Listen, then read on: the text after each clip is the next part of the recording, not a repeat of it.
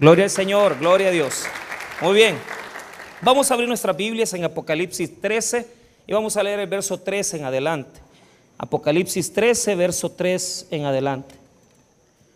Cuando usted lo tenga, dame el favor de poder ponerse de pie para tener reverencia en la lectura de la palabra de Dios. Si usted nos va a acompañar a la iglesia central en nuestra visita anual, quiero suplicarle que después del culto vaya a la oficina a inscribirse. El costo es un dólar. ¿Y por qué, pastor, están haciendo ese cobro? Ya lo explicamos. Muchas veces alquilamos los buses, la gente eh, eh, no viene y nos quedan vacíos los asientos. ¿verdad? Lo que queremos es que haya responsabilidad. Por eso estamos cobrando un dólar. Vamos a irnos temprano en la mañana y vamos a regresar después del mediodía y vamos a venir al culto de las 4. Ese día, el 22 de marzo, solo va a haber un culto en la mañana aquí a las 9 para los que no van a ir. Los que no van a ir, no se preocupen porque a las 9 va a estar el culto matutino aquí en la iglesia y usted puede venir a escuchar palabra de Dios. Los que sí van a ir con nosotros, vamos a regresar después del mediodía y a las 4 vamos a estar ya predicando la palabra nuevamente. Así que esa está la invitación. Vamos a leer el verso 3 en adelante. Si usted quiere, vea el verso 2, desde el 2. Y la bestia que vi era semejante a un leopardo, y sus pies como de oso, y su boca como boca de león y el dragón le dio su poder y su trono y grande autoridad. Vi una de sus cabezas como herida de muerte, pero su herida mortal fue sanada y se maravilló como toda la tierra en pos de la bestia. Y adoraron al dragón que había dado autoridad a la bestia y adoraron a la bestia diciendo, ¿quién como la bestia y quién podrá luchar contra ella? Vamos, vamos a orar. Padre, te damos las gracias porque eres un Dios maravilloso con nuestras vidas. Oramos que nos des gracia, nos des autoridad para la predicación de esta noche. Oramos para que podamos recibir tu dirección, tu bendición también, que este pueblo pueda ser un pueblo bendecido por medio de la palabra de Dios. Te damos la gloria y la honra en el nombre de Cristo Jesús. Amén y amén. Tomen asiento. Muy bien, haciendo una recapitulación de la semana pasada, aprendimos, hermano, varias cosas del verso número uno y verso número 2. Nos recordamos un poco acerca de los detalles que aprendimos. Nos fuimos a Daniel capítulo 7 para poder saber qué significa la bestia. Y aprendimos que las bestias del capítulo 7 de Daniel representan imperios, representan imperios mundiales.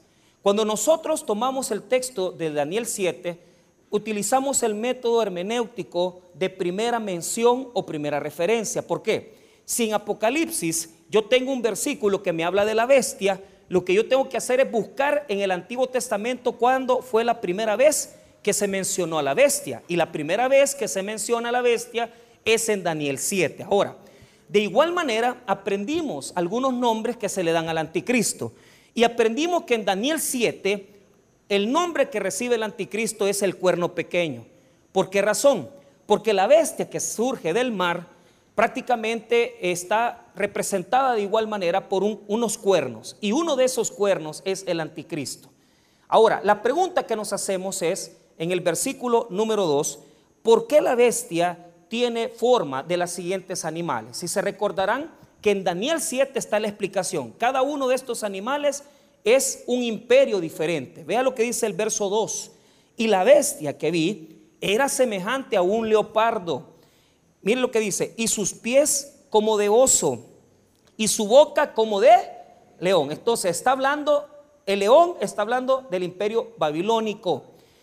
El oso está hablando del imperio medo-persa, medo-persa y el leopardo está hablando del imperio griego. Entonces, lo que está hablando es que este, este imperio, esta bestia que se va a levantar, va a ser un imperio mundial físico, es un imperio que va a ser gobernado por, tal como nosotros lo conocemos, por un representante, puede, ser un, un presidente, puede ser un, digamos, emperador como tal, pero lo que quiere presentar es que la bestia es la representación del imperio último mundial que va a existir.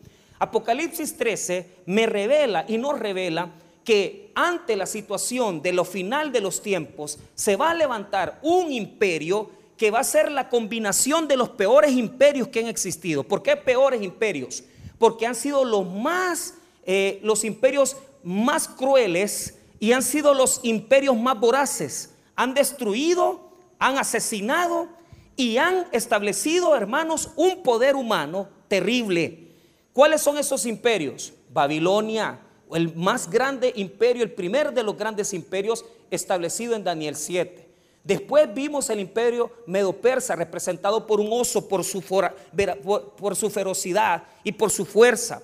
Pero también el imperio griego que es representado por un leopardo. ¿Por qué? Porque el imperio griego se expandió rápidamente por Alejandro Magno y termina por uno que se llama el imperio romano. Ahora, cuando nosotros estuvimos eh, estudiando un poco el texto, nos dimos cuenta que esta bestia que surge del mar tiene no solamente cabezas, sino que también tiene cuernos. Vea lo que dice el versículo número uno. Me paré sobre la arena del mar y vi subir del mar una bestia que tenía siete cabezas y diez cuernos, y en sus cuernos diez diademas, y sobre sus cabezas un nombre blasfemo. Entonces quiero que entienda. Dice que tiene diez cuernos y en, y en sus cuernos tiene diez coronas. Diademas es coronas. ¿Qué significa esos diez cuernos? Esos diez cuernos representan reinos, representan reinos. ¿En dónde está eso, pastor? ¿Cómo lo puedo explicar? Vea, el mismo libro de Apocalipsis me dice qué significan esos cuernos. En la Biblia, cuerno siempre es rey. En la Biblia, el cuerno siempre representa un rey. Siempre representa reyes. Entonces, si tiene siete cabezas y tiene diez cuernos, quiere decir que las cabezas dominan a los cuernos, los guían, los gobiernan de igual manera. ¿Dónde está esa base bíblica que me apoya en esta interpretación. Vea lo que dice Apocalipsis 17. Vea conmigo, Apocalipsis 17. Y vamos a leer el verso número, número 8. Mire lo que dice Apocalipsis 17, 8. Ahí voy a tener el significado de las cabezas y de los cuernos. No tengo que ir a otro libro. Aquí mismo yo encuentro el significado de esta representación. Vea lo que dice. La bestia que has visto era y no es, y está por subir del abismo e ir a perdición, y los moradores de la tierra, aquellos cuyos nombres no están escritos desde la fundación del mundo en el libro de la vida, se asombrarán viendo a la bestia que era y no es y será. Verso 9. Esto para la mente que tenga sabiduría. Las siete cabezas son siete montes sobre los cuales se sienta la mujer, y son siete reyes. oiga bien, quítele la atención a los montes porque esa es una ubicación geográfica. Eso representa Roma. Pero dice que las siete cabezas son reyes. La traducción real de esto implica gobiernos, gobiernos. Las siete cabezas son siete gobiernos diferentes, siete gobiernos distintos. Pero vea lo que dice después. Vea lo que dice después. En el versículo número 10. Y son siete reyes, cinco de ellos han caído, uno es y el otro aún no ha venido. Y cuando venga es necesario que dure breve tiempo. Está hablando de una cabeza más. Y esa cabeza más es de la que me va a hablar el versículo 3 cuando yo vaya con ustedes a Apocalipsis 13. Ahora, vea lo que dice el versículo número 11. La bestia que era y no es, también el octavo, y es de entre los siete y va a la perdición. Ese es el anticristo. Versículo 12. Y los diez cuernos que has visto, estos diez reyes que aún no han recibido reino, pero por una hora recibirán autoridad como reyes juntamente con la bestia. Mire qué interesante. ¿Qué significa los diez cuernos? Son diez diferentes naciones que le darán al anticristo su respaldo pero el anticristo terminará gobernando sobre los diez, sobre los diez que están debajo de él. Él va a establecer su gobierno. Por un tiempo, el cuerno pequeño, el cuerno pequeño será como que estará nada más escondido. Pero después se manifestará en una cabeza, porque Él llegará a ser el que va a gobernar las diez naciones y con estas diez naciones Él va a gobernar una confederación de naciones, va a gobernar el mundo en el final de los tiempos. Ahora, vea, esto nos hace eh, notar cosas importantes. ¿Sabe por qué? Porque en la historia siempre han, habido dictadores mundiales, siempre han existido hombres que han dañado a las naciones, que han hecho tremendos estragos a las naciones. Eh, el que más hemos mencionado en esta enseñanza es a Hitler, pero también podemos mencionar dictadores tal vez eh, de nuestra misma región, posiblemente hombres como Hugo Chávez. Yo recuerdo el día que él declaró, te maldigo Israel desde mis vísceras, dijo, desde mis entrañas yo te maldigo. Usted puede buscar el, el, video en YouTube y, y usted lo encuentra fácilmente. Cuando Hugo Chávez maldijo Israel. ¿Y qué pasó? El cáncer que a él se le manifestó fue en el estómago, ¿verdad? Un cáncer tremendo que lo mató lo, dejó inerte. Ahora, la familia de Hugo Chávez, según las revistas Forbes eh, y, y otras revistas mundiales, acaparó una gran cantidad de dinero.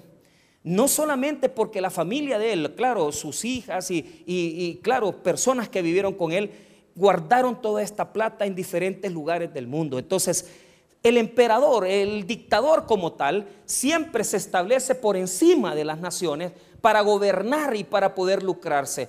Tenemos en nuestra historia mm, prácticamente eh, eh, temprana, eh, tenemos la historia de Gaddafi, tenemos también la historia de dictadores como Mussolini, Hitler, todos ellos tienen la misma condición. Hombres que se empoderaron, que se levantaron y quisieron gobernar, quisieron mandar por encima de muchas personas. Ahora, esa característica política es la que tendrá el anticristo al final de los tiempos. Porque ¿qué representa? Representa, eh, este, este cuerno será una cabeza grande y esta cabeza quedará como última cabeza gobernando sobre diez cuernos que le darán a él toda la autoridad y todo el poder.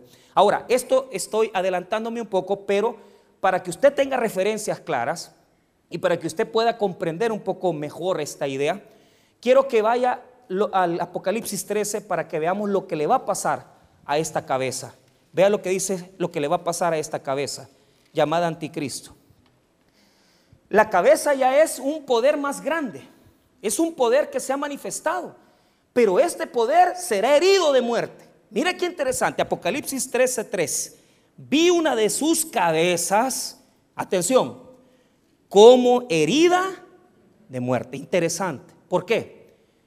Porque lo que está haciendo el anticristo es lo mismo que ha hecho Jesús. Está, mire, algunos eruditos a este texto le llaman la burla satánica. ¿Y por qué se llama la burla satánica? Porque a Satanás le gusta copiar lo que Jesús hace. Entonces, la semana pasada aprendimos algo. La manera en que Dios salvó al mundo fue por medio de su Hijo Jesucristo, mandando a su Hijo al mundo. Pero ¿qué hizo Jesús? Se encarnó en una virgen llamada María y en el vientre de María nació y creció, perdón, creció. Yo eh, hablaba la semana pasada de, un óvulo santo, de, un embrión santo. ¿Por qué? Porque el vientre de María se llenó de, la persona de Cristo. Y hablamos que Jesús es hombre y es Dios al mismo tiempo. Pero mire, Satanás no puede hacer eso. Entonces, ¿qué es lo que va a hacer? La forma de obrar de Satanás es que va a levantar un líder, y lo va a gobernar. El Satanás va a liderar, va a influenciar. Muchos dicen que lo va a poseer. Yo no creo que lo vaya a poseer. ¿Por qué razón? Porque mire lo que dice el versículo número 2. Dice que el mismo Satanás, el mismo dragón, le da a él el trono y le da todo el dominio. Mire lo que dice el verso 2. Y la bestia que vi era semejante a un leopardo, y sus pies como de oso, y su boca como boca de león. Y el dragón le dio su poder y su trono y grande autoridad. Él está liderando, pero detrás de él está Satanás, el dragón. Mire qué interesante. Muchos piensan que va a recibir energía del mismo Satanás. Otros piensan que lo va a poseer, que lo va a gobernar, que lo va a llenar. La realidad es una. No sabemos realmente cómo es que lo va a dirigir. Pero el que está detrás de este emperador mundial del final de los tiempos es el dragón. Y el dragón, según Apocalipsis 12, verso 9, es, es nada más que Satanás. Satanás está detrás de él, él lo está gobernando, él está liderando. Entonces, la bestia como tal es el anticristo. Pero vea lo que va a pasar con esta cabeza que tiene. Va a ser herida de muerte, como le hemos leído en el verso 3. ¿Qué significa esto? Vea. Voy a interpretar este versículo a la luz de tres diferentes posiciones, tres diferentes razones, tres cosas. Y le voy a dar mi postura después, al final. Primero le voy a dar las posturas más generales y después le voy a dar la postura mía, la personal, pero tomada, claro, en cuenta de, los eruditos de nuestra línea doctrinal. primer lugar, algunos piensan, los que interpretan el Apocalipsis como algo histórico, que no ha sucedido todo, que ya sucedió y que no se va a volver a cumplir, interpretan que la cabeza que fue herida de muerte, porque vea lo que dice, y yo quiero que usted memorice esto, tres, vi una de sus cabezas como herida de muerte, dice. Entonces, muchos lectores y muchos eruditos de la Biblia piensan que esto, el Apocalipsis, no se cumplirá más, que ya se cumplió una vez. Y de lo que está hablando es nada más y nada menos de un hombre que en el primer siglo se corrió un mito de que este hombre perdido, este hombre poderoso llamado Nerón, una vez que murió, se suicidó en el año 68 después de Cristo. Él era homosexual, era bisexual, tenía mujeres, tenía hombres, mataba, asesinaba a la gente de su familia. Era un depravado completo. Entonces, Nerón incendió Roma y le echó la culpa a los cristianos, diciendo que los cristianos habían sido los que habían quemado Roma. Y desde ese momento comenzó a perseguir creyentes, comenzó a perseguir cristianos. Personas que eran cristianas eran perseguidas por Nerón. Entonces, cuando murió Nerón en el 68 después de Cristo, se levantó un mito que Nerón iba a volver a revivir, que iba a volver a revivir. Entonces, escuche, yo tengo aquí referencias históricas de el mito del Nerón, oiga bien, redivivus, que quiere decir el Nerón revivido. Eso es lo que quiere decir en latín. La primera postura de los que interpretan Apocalipsis históricamente, o sea, que ya pasó y que no se va a volver a repetir, creen que este es Nerón, que los cristianos les tenía, le tenían un gran temor. Ahora, escuche esto. Nerón como perseguidor, eh, habla Tácito y Osorio, dice que Nerón era una figura escatológica del anticristo. No se puede comprender si no analizamos su faceta como perseguidor de los cristianos. La persecución está tradicionalmente vinculada a la intención de Nerón de desviar las acusaciones que le culpaban del más conocido de los incendios que se desataron en la ciudad de Roma el 2, eh, eh, en el siglo II. No todos son ataques en la literatura clásica y cristiana hacia Nerón. Interesante cuestión los numerosos testimonios en todos los ámbitos que nos reflejan a un Nerón muy diferente a las fuentes literarias más conocidas y tratadas. Los rumores sobre la supuesta culpabilidad de Nerón, de los cristianos, perdón, se esfumaron, pero inmediatamente Nerón falleció, las personas comenzaron a levantar un mito acerca de que el mismo Nerón reviviría y por lo tanto vendría a perseguir cristianos y vendría de igual manera a hacerle daño a la comunidad de creyentes de Jesucristo. Desde los siglos, desde los siglos tempranos, el siglo eh, número uno, ya se corría hasta el siglo número 3 el mito de que el mismo Nerón reviviría y por lo tanto mataría a los cristianos que todavía estaban vivos. Entonces, la primera postura es que es Nerón de la historia.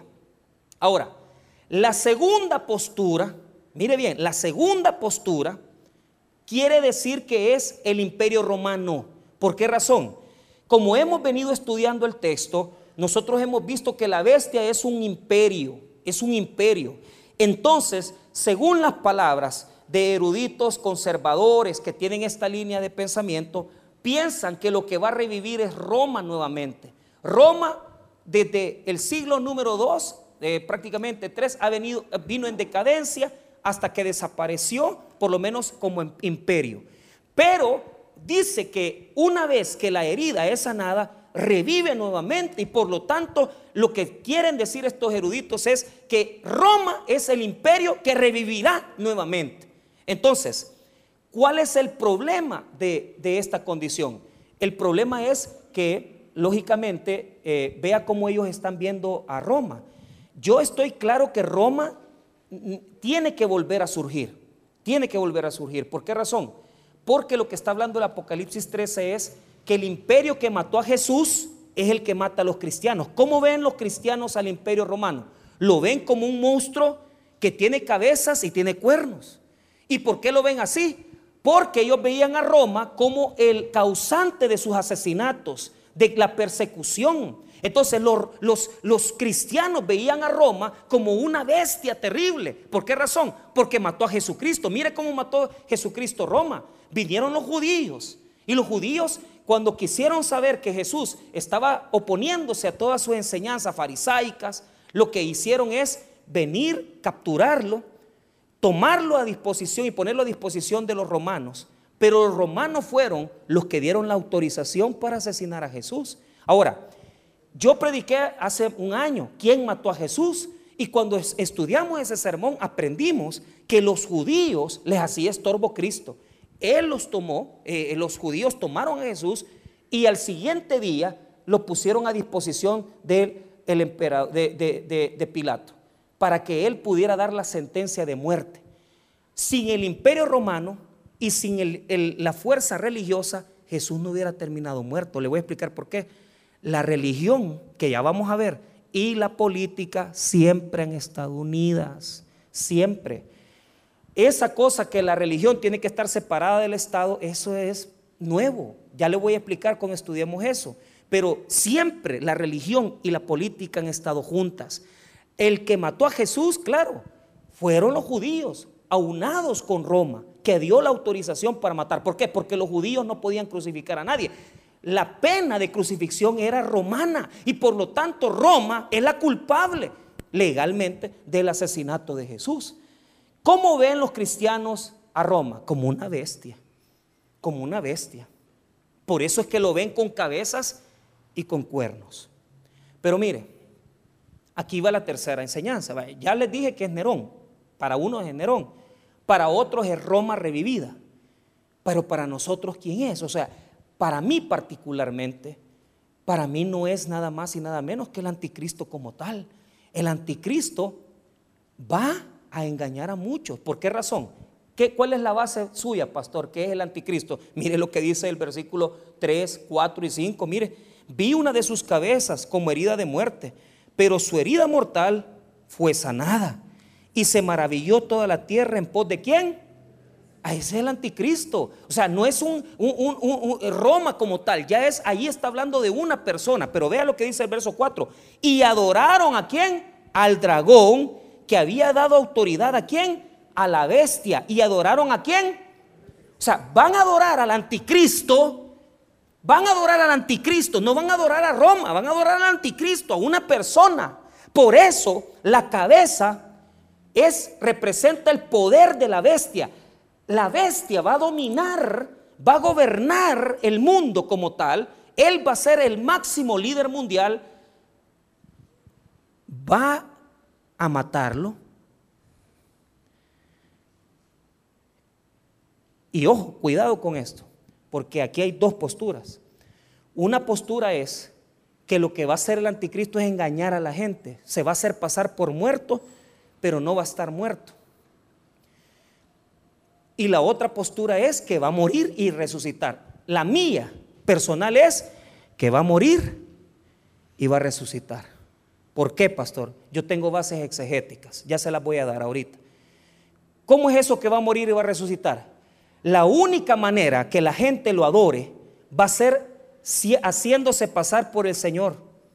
Y cuando lo vean que va a morir y va a volver a la vida, todo mundo se va a ir engañado detrás de él. ¿Por qué? Tengo base bíblica. Vea lo que dice segunda epístola a los tesalonicenses. Y mire, ahí está mi base bíblica. Segunda epístola a los tesalonicenses 2. Mire lo que dice. Segunda epístola a los tesalonicenses. La bestia el anticristo va a morir y va a resucitar como tal.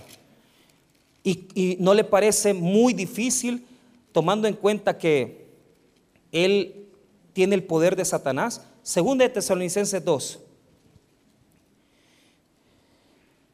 Vea, versículo 3. Este texto lo hemos visto. Vaya. Él va a engañar a muchos.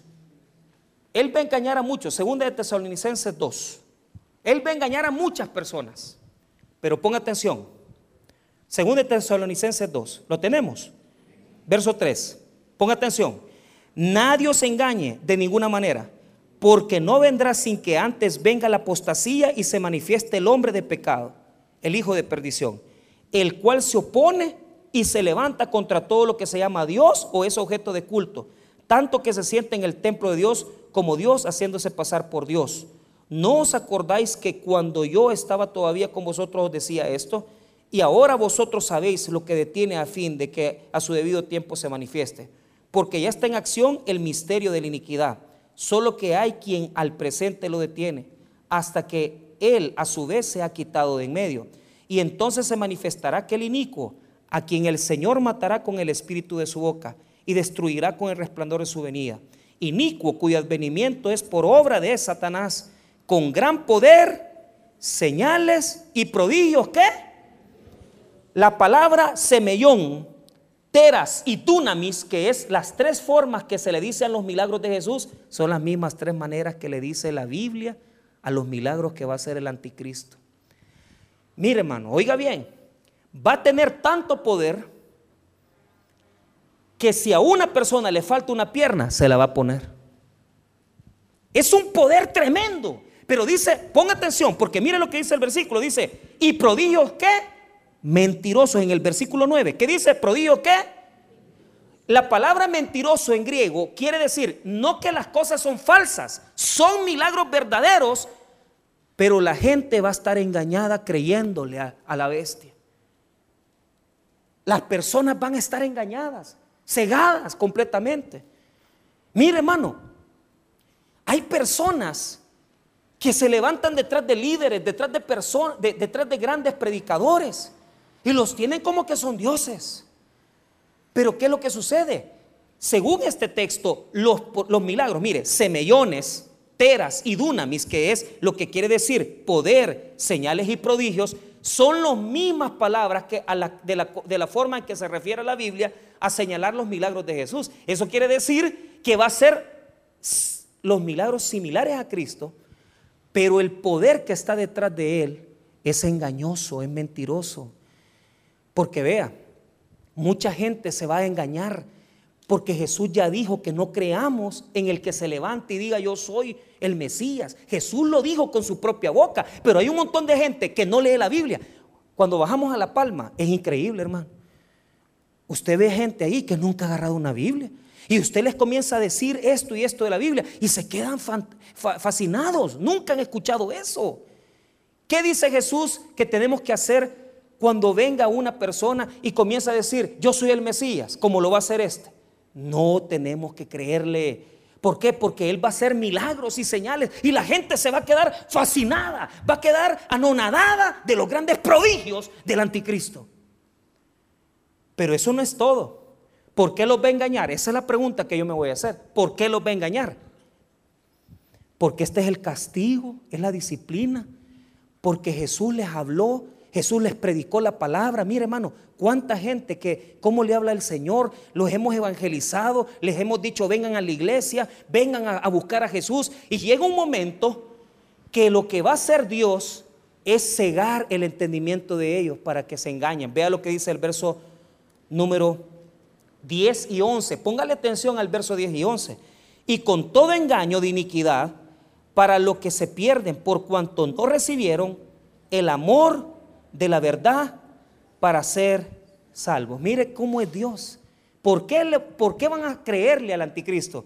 Por no haber recibido el amor y la verdad de Dios. Ellos van a creer. ¿Por qué? Porque como Dios les dio la oportunidad, pero se endurecieron, van a ver al anticristo y le van a creer sus mentiras. Mire lo que dice el verso 11. Es el más duro para mí. Mire qué, poder, mire lo que les dice. Por esto Dios, no el diablo, por eso Dios les envía un poder engañoso para que crean la mentira. ¿No quisiste creer en Dios? Mucha gente, al ver a, los, a, los, a los milagreros, al ver a la gente que hace estas cosas, les creen. ¿Por qué? Porque no tienen conocimiento bíblico. La Biblia en Mateo 24 nos ha dicho Jesús claramente que no debemos de creer cuando vengan los falsos cristos. Pero cuando se levante el anticristo a hacer señales, prodigios, señales y grandes manifestaciones, la gente va a caer rendida a él. Y lo va a tener por un hombre poderoso. Por eso van a caer en el engaño. Entonces, vea lo que, lo que nos quiere mostrar esto. Pastor, entonces, la muerte y resurrección del anticristo es verdad o mentira. Esta es mi postura. Es la, es la postura de San Agustín es la postura de Han Hanegraaff, es la postura también de Schaeffer, es la postura de muchos grandes eruditos. Mi postura no es una postura personal, mi postura es que va a morir y que va a resucitar. ¿Por qué razón? Vaya conmigo a Apocalipsis 13 y le voy a demostrar por qué. La Biblia tiene claves de interpretación sencillas. Entonces, ¿qué es lo que quiere hacer el anticristo? Quiere copiar a Jesús para que crean que Él es el Mesías. Entonces, vea lo que dice el versículo, vea, lea conmigo nuevamente el 3. Vi una de sus cabezas como herida de muerte, pero su herida mortal fue sanada y se maravilló toda la tierra en pos de la bestia. Entonces, aquí hay dos palabras importantes que hay que interpretar. La primera, la palabra que aparece la primera es eh, esta palabra particular, dice, su herida mortal fue sanada, su herida mortal. Esa palabra quiere decir, esa palabra quiere decir ser degollado. Y la palabra que quiere decir en griego se escribe hos espagmenon. Diga conmigo, hos espagmenon. Ese es griego puro, hermano. Usted ya habla griego. Ser degollado. Herida de muerte se traduce de igual manera cuando vemos a Jesús en, Apocalipsis 5. Vea lo que dice Apocalipsis 5.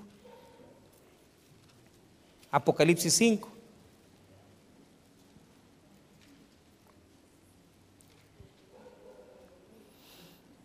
Mire lo que dice el versículo 6. Y miré y vi en medio del trono y de los cuatro seres vivientes y en medio de los ancianos estaba en pie un cordero como qué? Diga conmigo, Jos espagmenon.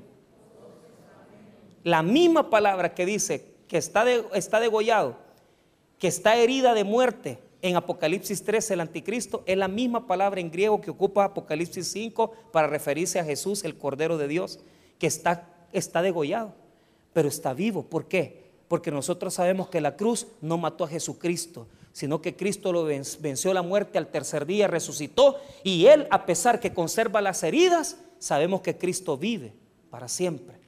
¿Qué quiere hacer el anticristo? Copiar a Jesús. Pero vea, la palabra sanado es más difícil todavía de interpretar. ¿Sabe por qué? Porque dice que la herida fue sanada. Es la misma palabra que ocupa Apocalipsis capítulo 2. Vea conmigo Apocalipsis 2, 8, cuando habla de Jesús. Apocalipsis 2.8. Mire lo que dice. Y escribe al ángel de la iglesia en Esmirna, el primero y el postrero, el que estuvo muerto y vivió, dice esto, la palabra muerto y vivió, la palabra vivió, es senén. quiere decir que ha sanado, que ha resucitado. Es la misma palabra que ocupa Apocalipsis capítulo 13 para decirnos que éste ha sido curado de igual manera. Es Zenén. O sea, cuando el Apocalipsis nos dice y nos compara al anticristo con Jesús, se utilizan las mismas palabras para decir que ha muerto y que ha resucitado. Escuche bien, las dos palabras claves es Jos Espagmenon y Esenén, que quiere decir degollado y sanado. Degollado y sanado.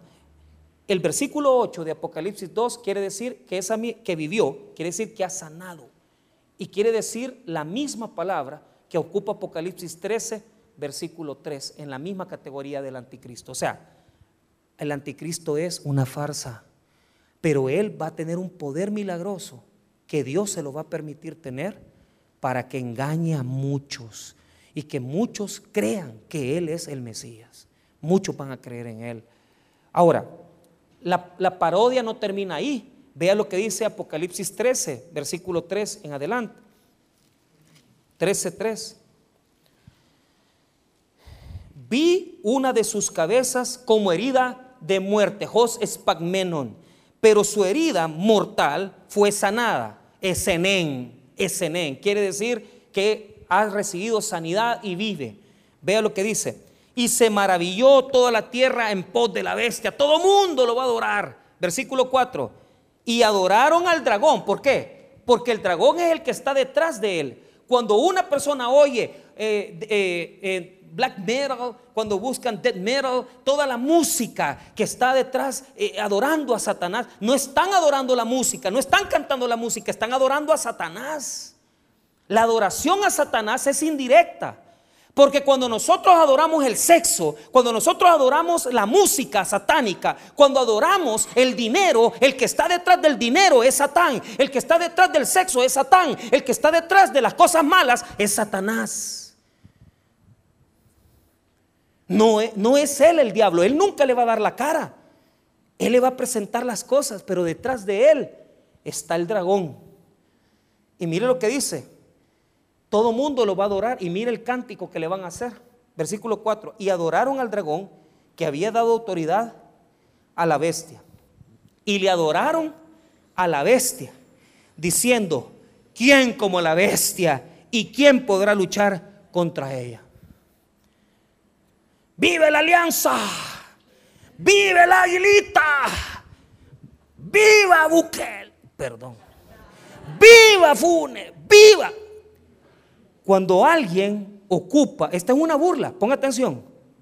Vea cómo se compone, de dónde lo sacó el texto bíblico. Mire, ¿quién como la bestia y quién podrá luchar contra quién? ¿De dónde lo sacó? Vaya conmigo a Éxodo 15. Es una parodia de igual manera, es una burla. Éxodo 15, 11. Rápido y terminemos ahí. Éxodo 15, 11. ¿Lo tiene? La Biblia dice, ¿quién como tú, Señor? Solo de Jehová, solo del Señor, del Señor Dios Todopoderoso. Tradúzcase Yahvé, tradúzcase Yahweh, tradúzcase Jehová, no importa. La Biblia dice, ¿quién como Jehová? ¿Quién como Jehová? Diga conmigo, ¿quién como Jehová? Hay que adorar lo eterno. Hay que adorar lo celestial. Hay que adorar lo eterno. Hay que adorar lo de Dios. Hay que llorar cuando hay una alabanza grande y poderosa. Hay que alabar cuando viene aquí una persona a ministrar la alabanza. Hay que quebrantarnos ante los ojos de Dios. Hay que decir, Dios, eres poderoso cuando se levanta un templo como este y cuando hay tanta gente un domingo que adora al Señor. Hay que decir, Dios, gracias. Vea lo que dice Éxodo 15, 11. ¿Quién como tú, oh Jehová, entre los dioses? ¿Quién como tú, magnífico en santidad? Terrible en maravillosas hazañas, hacedor de qué? Hay gente que adora lo celestial y hay gente que adora lo terrenal.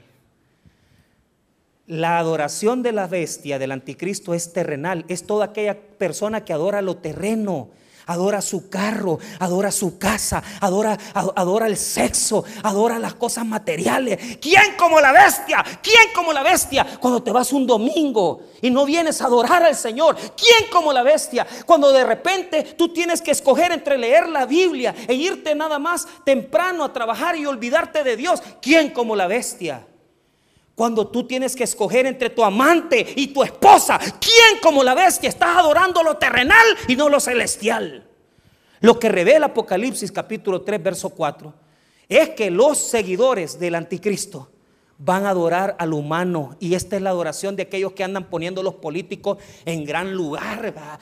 ¿Quién, verdad? Como nuestro presidente. ¿Quién como, mire hermano, no ande creyendo en pastores, no ande creyendo en políticos, no ande creyendo que el presidente va a arreglar este país. Nadie lo va a arreglar, porque el único que tiene poder de arreglarlo es el Señor Jesucristo, es el único hermano. Pero eso, eso no se va a manifestar hasta que usted comience a seguir verdaderamente al Señor Hasta que usted comience a seguir verdaderamente a Cristo. Nunca diga, ¿quién como la bestia?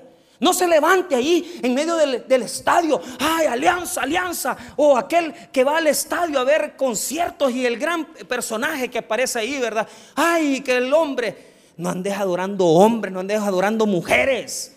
No andes adorando relaciones. ¿Quién como la bestia? No, diga conmigo, ¿quién como Jehová? A Él hay que rendirle toda gloria, toda adoración. La adoración de la bestia va a ser terrenal, humana. Va a ser de un montón de gente que va a decir, este es el que va a resolver todos nuestros problemas. Este es el grande.